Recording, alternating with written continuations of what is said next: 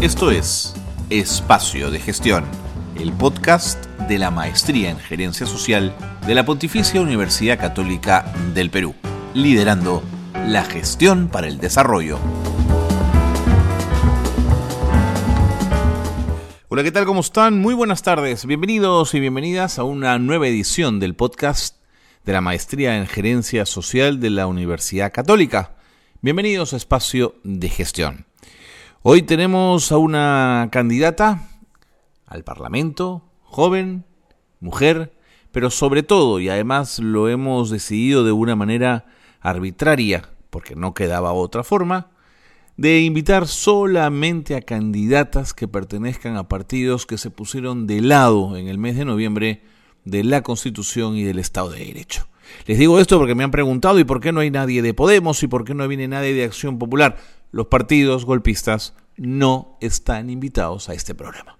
Así que la puerta está abierta a candidatas mujeres de todas aquellas organizaciones que se pusieron junto a la Constitución y al Estado de Derecho en el mes de noviembre y salieron a las calles para denunciar un golpe de Estado. Y una de esas eh, jóvenes mujeres fue Lucía Alvites, que hoy postula al Parlamento por Juntos por el Perú. Y con ella vamos a poder conversar y poder conocer un poquito más de su campaña, de su mirada del país y de las cosas que quiere proponer para aquellos que podrían votar, que podrían mirar su candidatura con cierta simpatía. Comenzamos programa, por supuesto. Bienvenidos y bienvenidas. Esto es Espacio de Gestión. Bien, y tal como lo habíamos comentado al inicio del programa, Lucía Alvites es una joven candidata al Parlamento. Ella va por Juntos por el Perú. Y queremos conocer un poquito más de su propuesta. Ya ha estado en el programa otras candidatas de Juntos por el Perú, pero cada una tiene su personalidad, su mirada de país, su mirada de la izquierda también, por supuesto. Y yo quiero agradecerle mucho a Lucía que se haya tomado unos minutos para estar con nosotros. Lucía, ¿cómo estás? Bienvenida. Muchas gracias, Carlos. ¿Cómo están? ¿Cómo están todos quienes nos están escuchando? Feliz de estar en tu programa. Lucía, ¿por qué quieres llegar al Parlamento? Porque quiero representar a la gente, porque quiero ayudar, aportar a transformar esa institución, que es una de las instituciones más eh, deslegitimadas en nuestro país, que lamentablemente además ha sido espacio de mafiosos, de corruptos, que la han desprestigiado y que la han usado para su beneficio propio, la han usado para servirse. Creo en la política como un ejercicio colectivo de servicio, como un ejercicio además eh, de, honestidad y de amor. Yo hago política hace muchísimos años, eh, hago política desde que fui dirigente estudiantil en San Marcos y lo hice creyendo ¿no? en, luchar por, por, por mayores derechos y creo que mm, ya en esa trayectoria, eh, yo tengo 35 años, eh, quisiera ¿no? que esa consistencia fuera el Congreso, poder representar a, los trabajadores, a las mujeres que se organizan en las áreas comunes, a los jóvenes que están buscando oportunidades como eh, educación superior, como un empleo digno, y creo que es necesaria una renovación. Y por eso estamos postulando al Congreso, porque ya es tiempo de la gente, como hemos puesto de, de mensaje en la campaña. Y políticamente, Lucía, siempre has transitado por, eh, digamos, riberas progresistas? ¿Siempre ha sido una mujer de izquierda? Sí.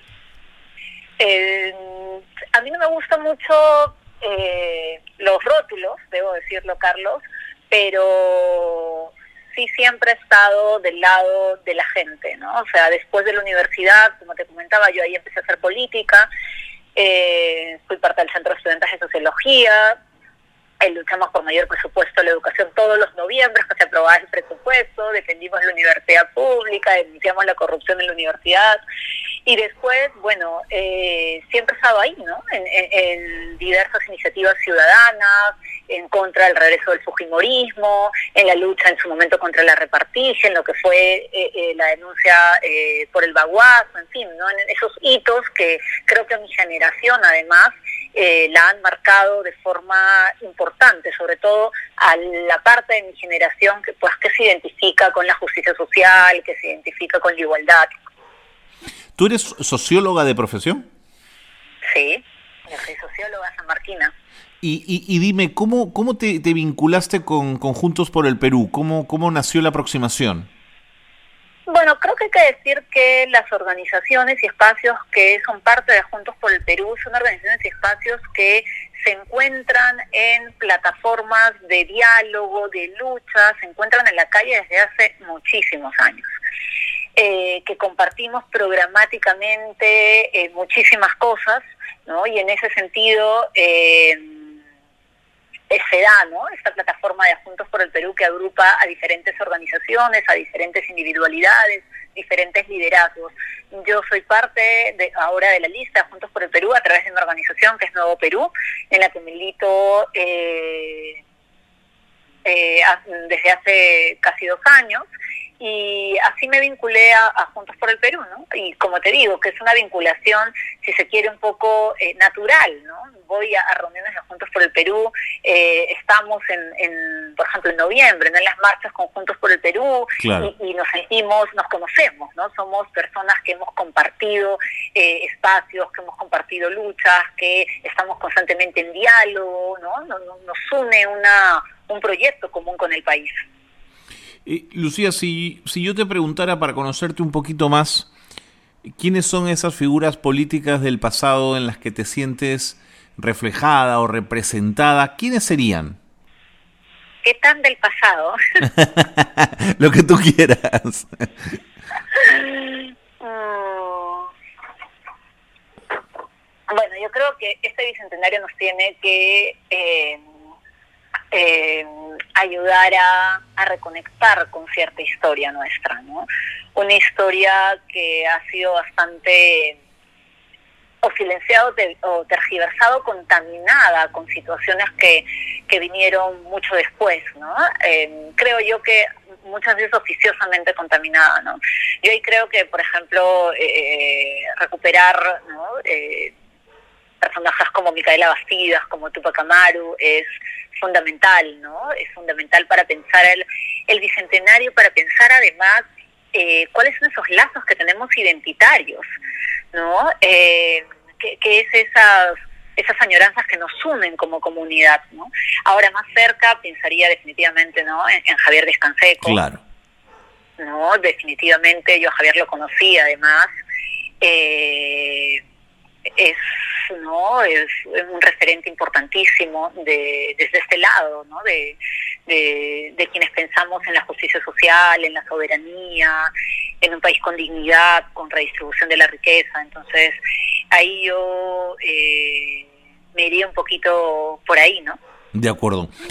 Em, para conocer tu perfil tu perfil político te, te debemos imaginar eh, negociando con acritud, con firmeza, sin ceder, o por el contrario, te podemos ubicar más en el lado de los acuerdos, el diálogo permanente, la búsqueda de consensos. ¿Dónde estás tú? Depende.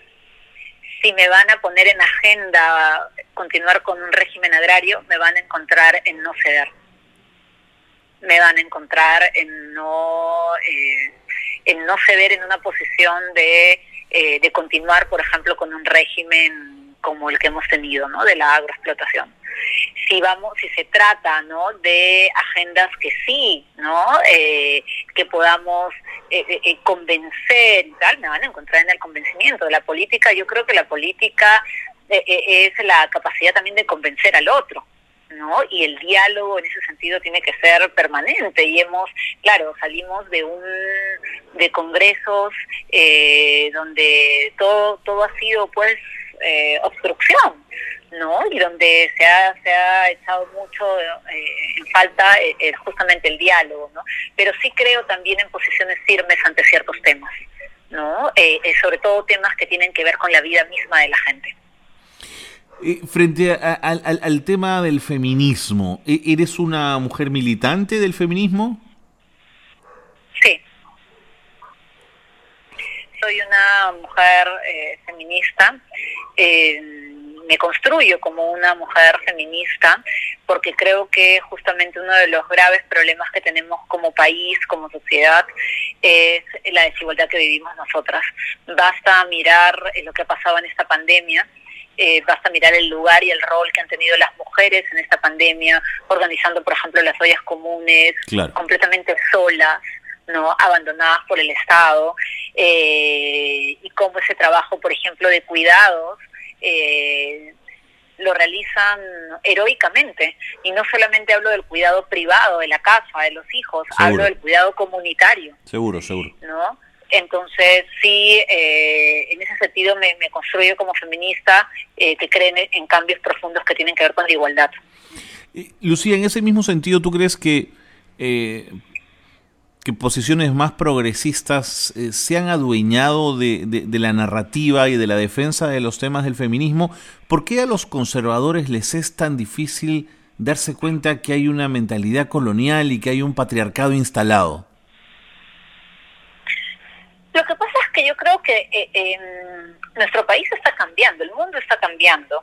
Y hay, yo sí creo, si se quiere, cambios sigilosos, cambios em, eh, que no, no tienen una gran notoriedad porque no representan, por ejemplo, hitos eh, performativos, por decirlo así, pero que sí se dan, ¿no? O sea, las mujeres somos más libres que hace 20 años, que hace 30 años, eh, sí, ¿no? Pero esa libertad, ¿no? Eh, también genera cuestionamientos y resistencias, ¿no? Y esas resistencias están además envueltas en discursos políticos, discursos políticos que lo hemos visto con Bolsonaro en Brasil, con Trump en Estados Unidos, ¿no? Que, que, tienen una, eh, un proyecto político. Entonces, además, déjame decirte, Carlos, aquí en Perú con recursos inagotables. Mm. ¿No? Entonces, eh, y claro, lo que mi análisis es el siguiente, ahí me sale pues no la socióloga, mi análisis es que claro, en, en esta incertidumbre en la que vivimos, ¿no? las personas necesitan eh, como que ciertas seguridades, ¿no?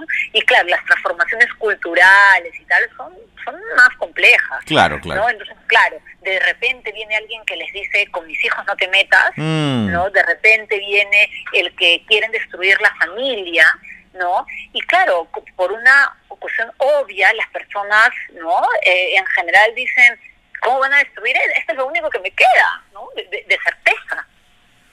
Entonces, eh, eh, en, ante ese vacío, ante esa incertidumbre, es al que aprovechan estos discursos conservadores, ¿no? Estos discursos además antiderechos, que mm. no les interesa la vida de la gente, ¿no? Que no van por ahí, ¿no? Entonces, eh, yo creo que, bueno, es igual, como te digo, ¿no? Está cambiando, hace un, no me acuerdo hace, exactamente cuándo, pero creo que hace un par de años o tres años salía de que eh, más del 70% de la población estaba de acuerdo con el enfoque de género, ¿no? En la educación, o sea, la cosa va, va, va cambiando, creo yo, ¿no? De acuerdo. Lucía, quiero... Confianza en la gente. Quiero pedirte un favor, me tengo que ir a la, a la pausa, una pausa breve, pero no te vayas, que quiero seguir conversando contigo y conversando de tu propuesta política al Parlamento. ¿De acuerdo? Quédate con nosotros. De acuerdo. Pausa, pausa breve en espacio de gestión. Estamos con Lucía Alvites. No se olviden de ese nombre, una candidata muy interesante al Parlamento. Ella va por Juntos por el Perú y al regresar nos va a contar con qué número además está, está postulando. Pausa y volvemos. Esto es Gerencia Social Noticias. Gloria Ramos y Enrique Cuadros son una pareja de esposos con discapacidad auditiva que puso en marcha un emprendimiento de juegos de mesa elaborados a mano llamado Gloren. Este proyecto se creó en el 2019 con el fin de unir sus talentos. Enrique es carpintero y Gloria tejedora. Entre los juegos ofrecen ludo, damas, ajedrez y juegos importados originales. Puedes ver su trabajo en Facebook, Instagram y Twitter. Ramalia Vizcarra es la niña promesa del ajedrez que deja en alto el Perú en torneos internacionales. Logró posicionarse en el octavo lugar a nivel panamericano con tan solo 10 años. Ramalia acumula varios eh, títulos y sueña con ser maestra en el deporte ciencia y convertirse en una excelente ingeniera robótica. Stephanie Belli, natural de Satipo, ha desarrollado el proyecto Simbiosis, Arquitectura desde mi comunidad encarando los conflictos. Una investigación sobre el uso de los tejidos de fibra vegetales y de estructuras recíprocas de las comunidades de la selva central, Ayarincas, Nomatsigengas y Caquintes, en la arquitectura contemporánea. Conforme avance su proyecto, irá incorporando a otros distritos y áreas de la selva central. Y tras el escándalo sobre la vacunación de funcionarios públicos, la bancada Nueva Constitución presenta una denuncia constitucional contra Vizcarra, Macetti y Astete. Escuchamos. Este hecho es equivalente inclusive a un acto de traición a la patria por parte de un político cuya incapacidad moral ya ha sido declarada por el Parlamento, instancia que representa a la población. Aquí se refieren obviamente a Martín Vizcarra. Hasta aquí las noticias de gerencia social que marcan la actualidad. Qué bueno que se han quedado con nosotros en el programa porque estamos, eh, como saben, en una serie de programas en espacio de gestión dedicado a candidatas, a candidatas mujeres, pero además a candidatas mujeres que formen parte de partidos que no se alinearon con el golpismo en el mes de noviembre. Y una de ellas es Lucía Alvites, que es nuestra, nuestra invitada. Lucía, ¿con qué número estás yendo? Estamos yendo con el número 16. 16, pero hay que escribirlo todo en un cuadrito, ¿no? Si no le das el voto al 1 y al 6. Exactamente, por favor. Eh, el 1 y el 6 son números increíbles también, ¿ah? Pero Seguro. Eh, el 16, el 16 en un solo recuadro, así es. Y de acuerdo. Otro número también en el siguiente, ¿no? Lucía, eh, ¿percibes que Verónica Mendoza encarna ese liderazgo que, que mm, posiciones progresistas necesitan hoy? Absolutamente. Yo creo que Vero encarna eh, la necesidad de cambio del país y la esperanza de amplios sectores del país de que el Perú pueda cambiar. Lamentablemente los otros partidos nos venden todo el tiempo esta idea de que no podemos tirar a la borda 20 años de progreso y sectores mayoritarios en el país siguen preguntándose qué progreso, ¿no? ¿Qué progreso? Claro, eh, eh, el, mayor aliado de quienes quieren que todo continúe igual es el pasado, ¿no? Solo saben citarnos al pasado, pero con la cantaleta del pasado han tenido relegados los derechos de muchísimas personas y hemos tenido el desastre que ahora hemos tenido en la pandemia, que ha sido terrible y es, como bien lo dice Vero, ¿no? Eh, doloroso e incómodo aceptarlo es también incómodo, ¿no?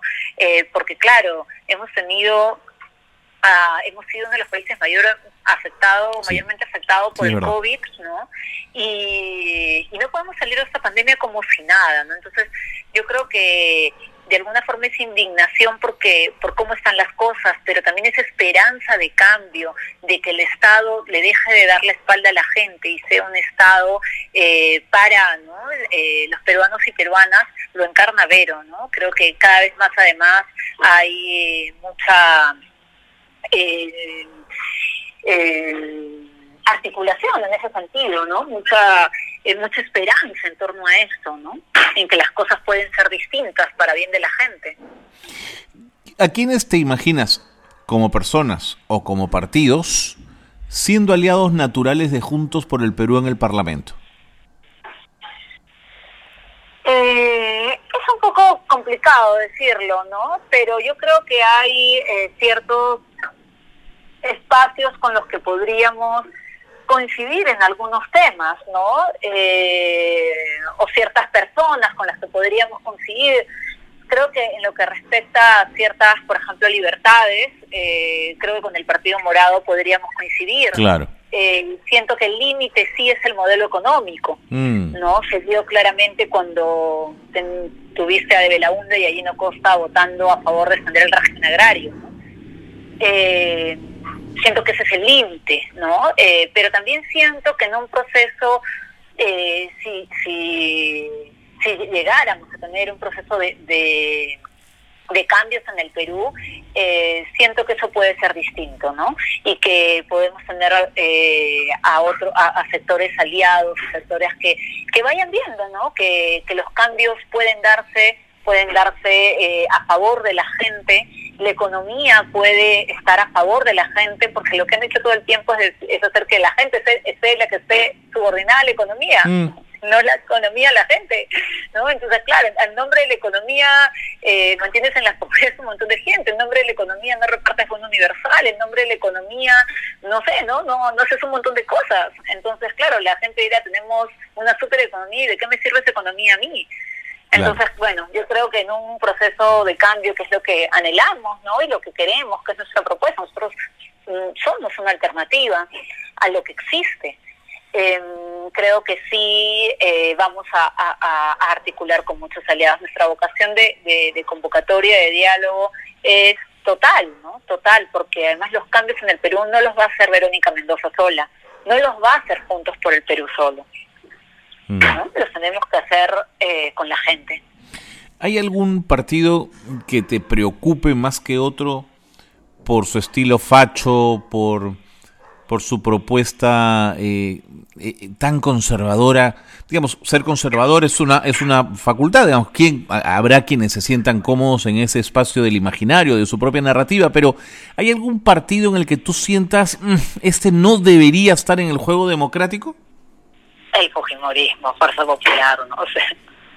Definitivamente, ¿no? Definitivamente es un partido que eh, no que bueno, ¿no? Que es que representa eh, lo peor de nuestro pasado reciente, que además tiene una responsabilidad altísima en la crisis política que hemos estado viviendo estos años. Claro, siento además otros partidos como Renovación, ¿no? Con un discurso eh, antiderechos que asusta.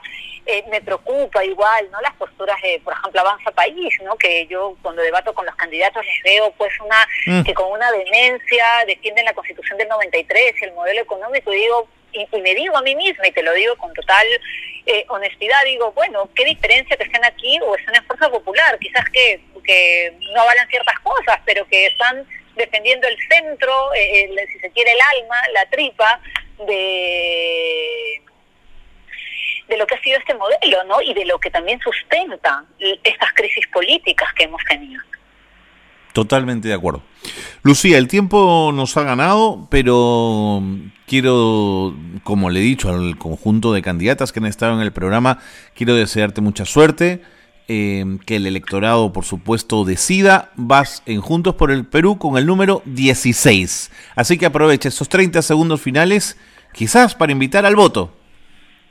Muchas gracias, Carlos. Siempre un placer conversar contigo. Soy Lucía Alvites, voy con el número 16 de la JP de Juntos por el Perú y postulo al Congreso porque ya es tiempo de la gente, porque es tiempo de cambio, es tiempo de justicia, igualdad y de que todas y todos accedan a derechos como corresponde en una democracia. Lucía Alvites ha estado con nosotros en el programa. Gracias Lucía, hasta la próxima y mucha suerte. Gracias. Con ella le ponemos punto final al programa, ya lo saben, ella va con el número 16. Si les ha parecido interesante su relato, su propuesta, en Juntos por el Perú, el número 16. Nos tenemos que ir ya. Gracias por habernos acompañado. Gracias por estar en espacio de gestión. Muy buenas tardes.